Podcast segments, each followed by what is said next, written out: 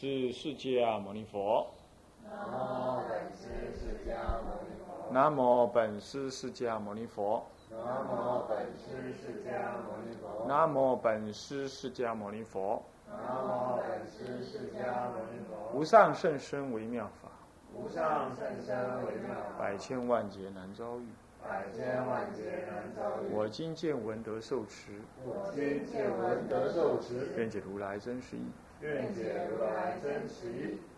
佛说《阿弥陀经》要解，各位比丘、各位比丘尼，大家早安。阿弥陀。请放掌。哎，我们上一次呢，很快的看到这个别序的部分呢，是经文呢，嗯、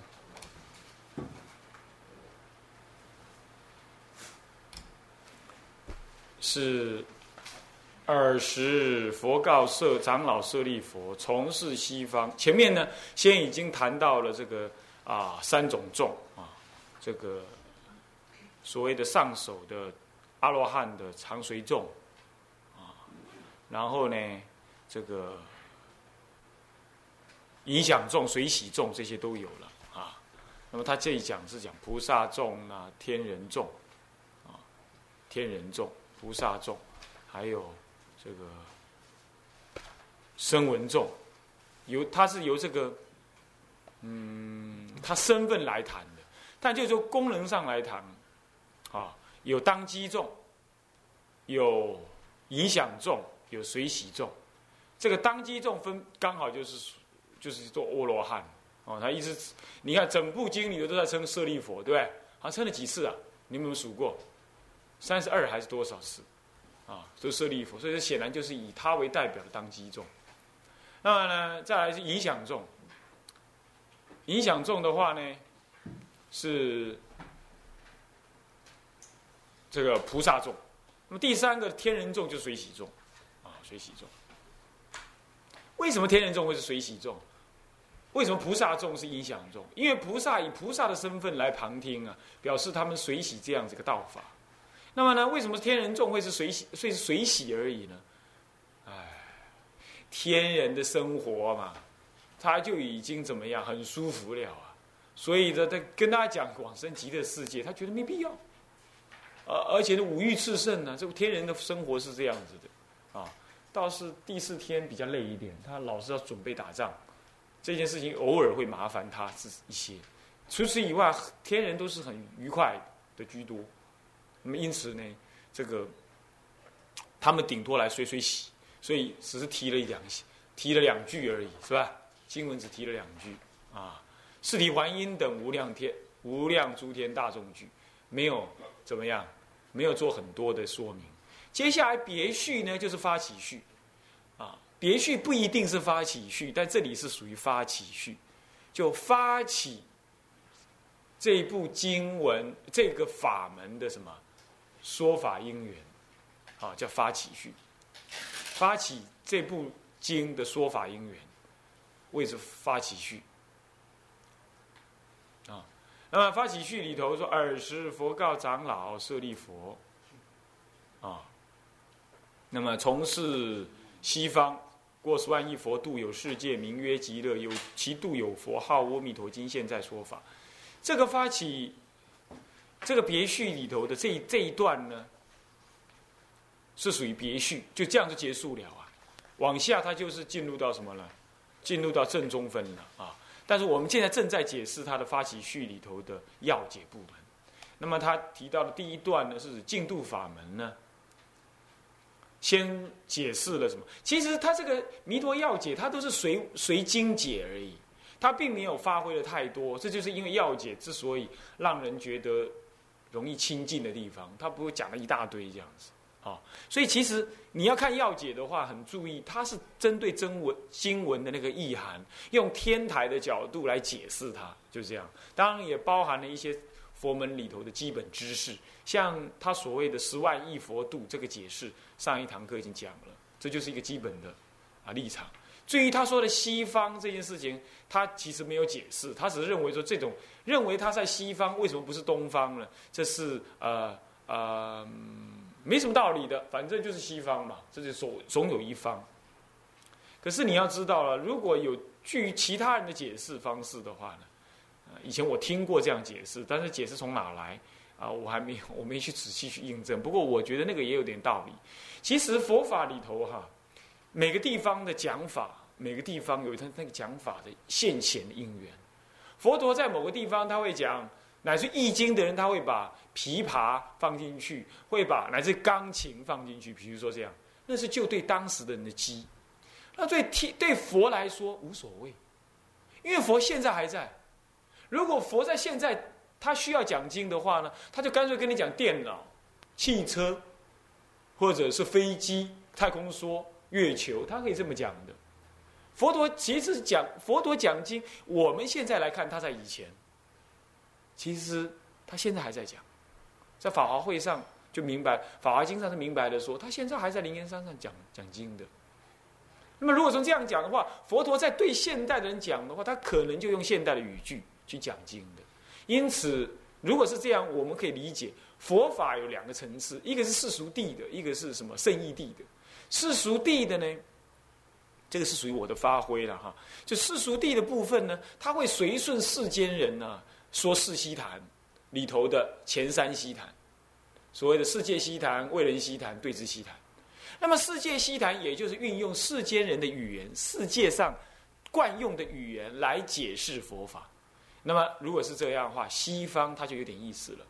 怎么说呢？因为西方对我们中国人，对任何人来讲，我们定义西方是太阳落下去那一边叫西方，懂吗？定义太阳落下那边。那么太阳落下去给人的心情上是一种内敛的、沉寂的、结束的这样子。这个人的心情自然是这样。冬天，万物枯寂，人的心情上就比较沉稳，是吧？那么呢，春天来了，哦，人就有一种带有一种喜，这种莫名轻微的喜悦跟躁动。这是人性跟物质环境啊，它本来就是本来就是法界唯心嘛，本来就是不，天台家不讲法界唯心，他应该这样讲，他应该说心即法界嘛，法界即心嘛。那么这样讲的话，那么本来法界跟心就是心的投影嘛，不前不后，当下就是。那这样讲下来，西方佛陀不会随便定西方的，他是解释的出来的，这样懂意思吧？他是跟你的那个心的法界当中所能产生的人性的感觉是有关的，懂意思吧？你看太阳那个旭日东升，给人感觉是什么？你讲这句话的感觉是什么？无论是西洋人，无论是非洲人，他总是感觉一日之始嘛，是不是这样子？一日之始，整是一种奋斗的开始。你怎么叫他去沉稳的去念佛求往生呢？是吧？但是太阳西下那就不同了，一日之中，心情上也跟着沉稳下来，不一定是悲观了，但是是沉稳下来。那个时候，你的导归极乐的心情就容易，是吧？所以在中国，不在沙婆世界讲东方，呃，讲西方是可能的。可是呢，如果日出东西方，而日没东方的话呢，我相信在那个地方，佛陀讲《弥陀经》，他就会讲从事东方就有可能。这样了解意思吧？啊，当然还有一种，还有一种讲法，就是说西方真的在某个地宇宙中的某个地方。那如果太阳系刚好是在它的西边的话，这是看定义的啦。那什么叫做地球在太阳系在它的西边呢？这是我们定的，你要看哪里为坐标啊？是不是？所以这个也不尽然啊。所以我想，这是我修正，也不敢说修正，我觉得可以补强这个说法的。OK，好。他解释了这件事情之后，他又解释了四种度，对不对？什么？哪四种度啊？这是天台智者大师在《观经》里头讲到的四种度。所谓这个繁盛同居度，啊，还有方便有余度，还有时报庄严度、长极光度。这四种度，这四种度分别是智者大师在解释或者是在说明呢。这个同一个国度里头，或者不同的国度当中，不同的空间时间当中呢，由不同的政务的人，他所成就的的国度，你要知道这是必然的，因为心即法界，对不对？那么心一定感应一个医报，你信不信？是不是这样子啊？哦，那你看你的身体也是你的心招感的。那你的身体一定跟你的周遭有关，所以也跟你的周遭的医报也有关。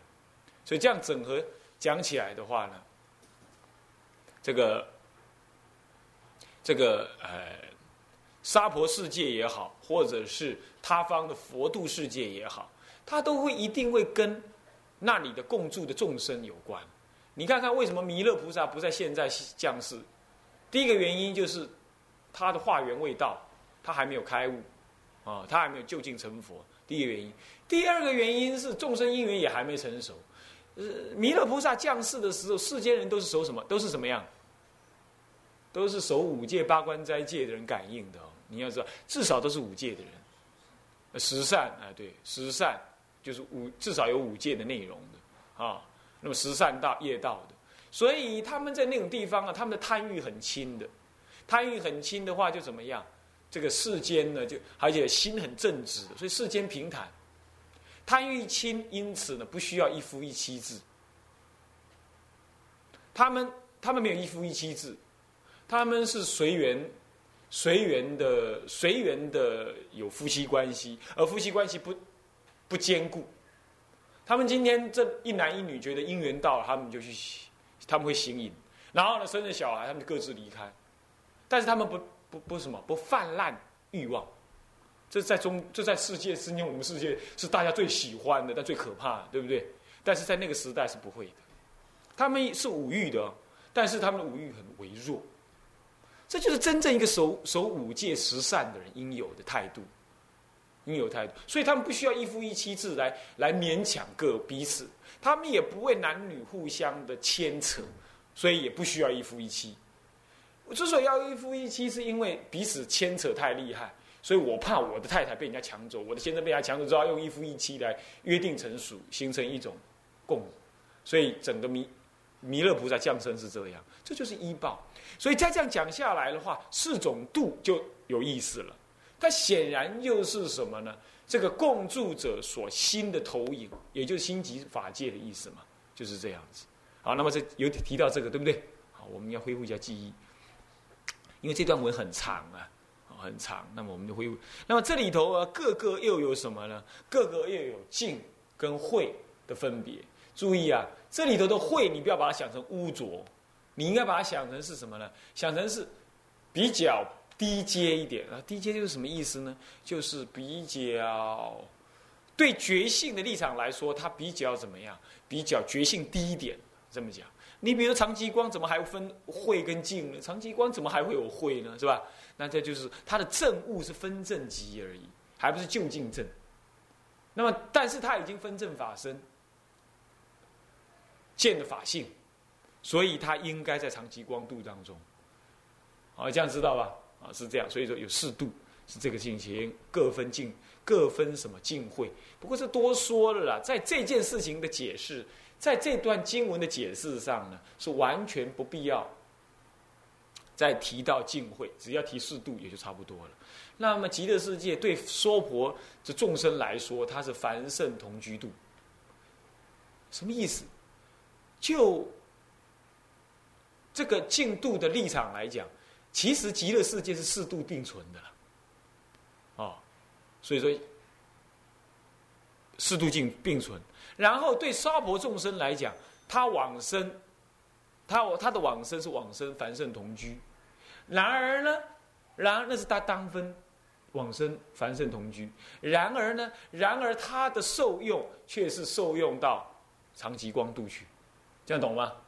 他方世界就不同，他方世界随你个人所证，有你的正报而感得依报如此如何？所以你的真境界应该在凡圣同居，就在凡圣同居。应该在十报庄严就在十报庄严，你不可能有其他报的，你有上上一个阶位的那个度进度的什么的的的受用，受用讲简单，你就就享用，就是所谓的你的阶层还没到那儿，可是你却能够运用那里的东西，比如说你去总统府，总统呢是你爷爷，那他他的位置让你坐一坐，你不是总统。你不应该坐总统坐的那个位置，可是他就能让你坐，他同意的，这样懂意思吗？这不是你的本分所证，可是你却能够怎么样？却能得比利益，这叫做受用，这样了解吧？讲适度主要在讲提倡什么呢？在在提倡极乐世界对娑婆众生的一种特别的效益。什么效益？虽未是佛，而有类似佛的什么呢？神通依正受用。这样懂吧？你在极乐世界去哈，你都比娑婆世界的佛还庄严。娑婆世界佛还会什么腰酸背痛，还会落晒，吃的东西他还会拉肚子。佛陀临入灭的时候是是拉肚子，他年纪大的时候呢腰酸背痛，他得视线这样。你在极乐世界没这种事，是不是啊？哦，光明伟伟。好，他在强调这个，这样知道吧？OK，这样适度的意思呢？你要知道他的意思是这样啊，强调说他是他是他方世界没有的，你往生凡圣同居，竟然受用等同长极光，啊，这里头有一段文有没有？呃，正子同居，呃，在这倒数第呃四十八页倒数第一二三四，你的小本的是不是也四十八页？我看不是啊，对，这不是，啊，我那个差那么远，你那个是绘本呢。你他那是他那个是讲义绘本，对不对？你那台他那是讲义，他那台加上讲义。如果是讲义那本的话，是是一百多少？一百四十八哈。那么我们是用这个什么？用药级来讲的话，那就不同。那么在是这这个地方倒数第一二三四，是吧？有没有五五五的下面那里？金云极乐世界正子同居净度，有没有看到？一级横距上三度进度，这这这点最重要，啊，值得提倡就这件事情，啊，净度为什么好？为什么比其他世界好？在这里，其他世界的话都必须要怎么样？你自己自己自证自受用，但这个这个世界是什么？自证能够超过你自证的受用，好，就这个事情啊。那么接下来就看到第四十九页了哈。佛有三身这件事情，第一行，佛有三身，各论单复啊，这都很复杂。那么呢，单就是法身单，它就单独是法身。佛有法报化三身，是吧？那么法身怎么说呢？法身就所证离体。哎，这你们念了没有？还没念。翻译如下啊，我们从佛有三身开始念哈。佛有三身，各论单复。法身单指所证理性。化身单只能证功德智慧，化身单指所现象好色相。法身负责自信清净法身，离垢妙极法身。报身负责自受用报身，他受用报身。化身负责是身化身，应现化身。又佛界化身，随类化身，虽变单复三身，实非一非三，而三而一，不纵横，不并别，离过结位，不可思议。金云阿弥陀佛，正指同居度中，是身化身，能护即报即法也，故是。啊，好，到这里就好了。这已经解释了什么呢？佛身的事情了，是吧？这个佛身的解释看起来确实是很精要的，但佛身观呢，其实是呃在佛法里头也很复杂。但他这个讲法呢，很精要，而且确实是符合天台的见解啊。那么呢，他这里讲为什么讲单复？所谓单。的三生，单三生跟负三生的意思呢？单三生是就指的理性，主要从理性的内内部来说，内在的理性来说的。为什么成就法身？哦，是因为所谓的法身就是指所证的理性。那你一定会觉得奇怪，那所证的理性，那这样到底有没有身体？啊，就变成在一百四十几页了，一百四十七、四十九、四十九啊，一四几吧。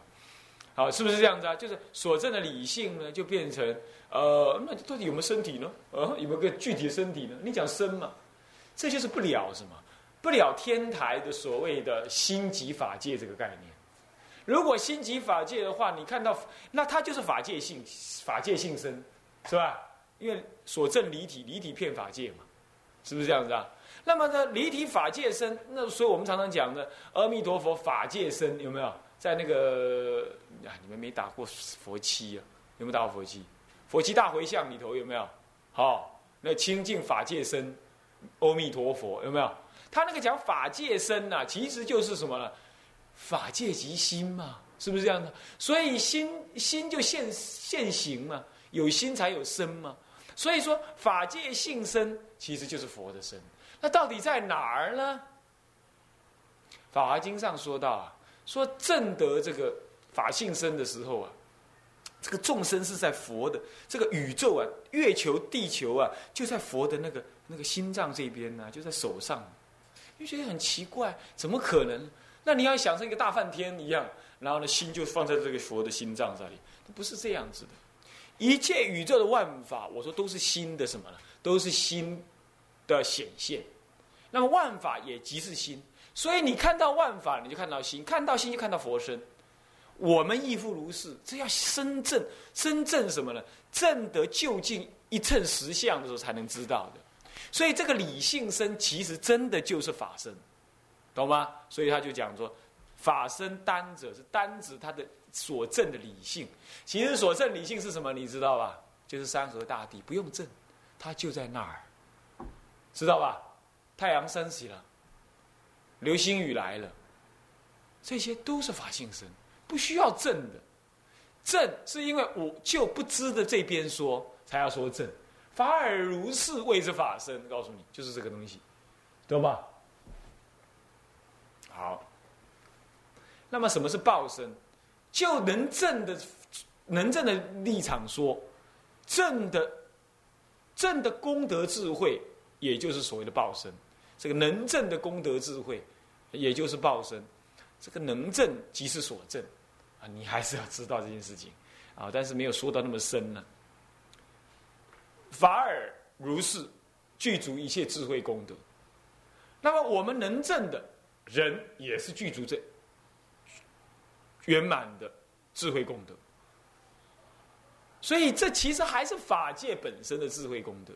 所以法身即报身，真正讲起来才是一样的。那么什么叫化身呢？所现象好色相，是什么东西啊？就是山河大地啦。山河大地还是这么相好。你懂吧？所以从单的三身来说的话，你不能把它想成什么？是个第三个化身，就是所谓的佛有那个三十二相，或者是什么，或者是嗯呃这个围城相好，在在这个在哪一部经啊？在哪一部经上面？但是我们是在那个呃这个这个佛七的那个什么大回向里头有围城相海参。什么？我们是三十二相，对不对？它是围城相，围城相，就一个鼻子无量无边的美好相。那么佛是鼻子鼻子的相，顶个顶髻相，啊，那么海底海底轮相什么相？就这样而已，是吧？三十二相，它有无围城相。那么这个什么叫围城相？就是山河大地就是围城相。所以这个其实单三身呢，其实主要在讲离体的三身。是三身一体的，所以一而三，有没有看到？三而一是这样子的，一而三，一个就是一个法性身，就是一个法界身，它有三，有有而法报化三身。同样，法报化三身不离离体，啊，不离你中道实相，这就是中道实相。那么好了，可是如果要讲负三身的话，那就不同了。负三身，他就把离体归为法身，好。把菩萨所见归为报身，把凡夫所见呢归为什么？归为化身，他就这样画。那你说这样子，那跟刚刚那个单三身有什么差别？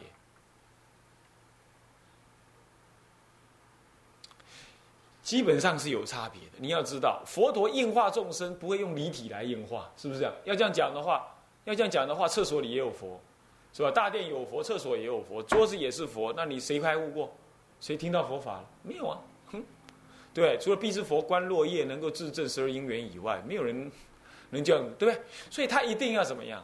一定从法性身中就长期光度了，好，然后呢，什么呀？回入娑婆，做水月佛事，建什么幻化道场？水月道场做什么？做水月佛事，是吧？这个时候就要就要辨别了，这个时候才讲复三身。本来这个三身是另外一个系统的三身，也没有复了。可是呢，是偶益大师呃偶益大师把它再分成复三身，那更好，那更完整，啊，那更完整。那么这个他到底是凭什么哪一部经论讲的？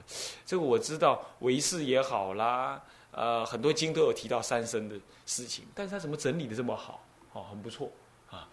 那么，那么好，那么他的复三生怎么说呢？好，你看啊。所谓的法身复有两个法身，就法身有两种说法，它相对照两个说法，一是自信清净法身，还有离垢妙极法身。自信清净法身就这个就修德性德说的，离垢妙极法身是做修德说的。什么叫性德？什么叫修德？性就是什么？法尔如是，本来如是。这就是前面所讲的什么法身单里头的什么呢？的什么所证的那个理性。那个理性，但是你要注意，在天台来讲，能所是相合的，所证即是能证，啊，所以你自己所证的那个自信法性清净法身呢，其实也证得你自己。那么证得你自己之后，所显现出来叫离垢妙极法身，是修显的，这样懂吗？前面是什么呢？是法性，法性身，是是是性德本具。后面是修德而修后而显，懂吗？这是修德，修后而显之德，啊，修正之德谓之修德。那么呢，自性本具谓之性德，知道吧？好，是这样。那么，的问题就是麻烦，就是自信本具，那会不会自信见跑出来？会不会自信见？这是相对于什么？相对于他不可修性说自信，他不是一个什么呢？不是万物造物主，这点不同。他究竟不可得，所以他不坏空性。这点要知道啊！你不要听到自信，你就把想成什么呢？普特伽罗我，普陀伽罗我，普陀伽罗就圣意我，就好像有个先验先前的一个根本因，宇宙根本因这样子，不是的啊，不是这样意思。好，那么叫报身父是什么呢？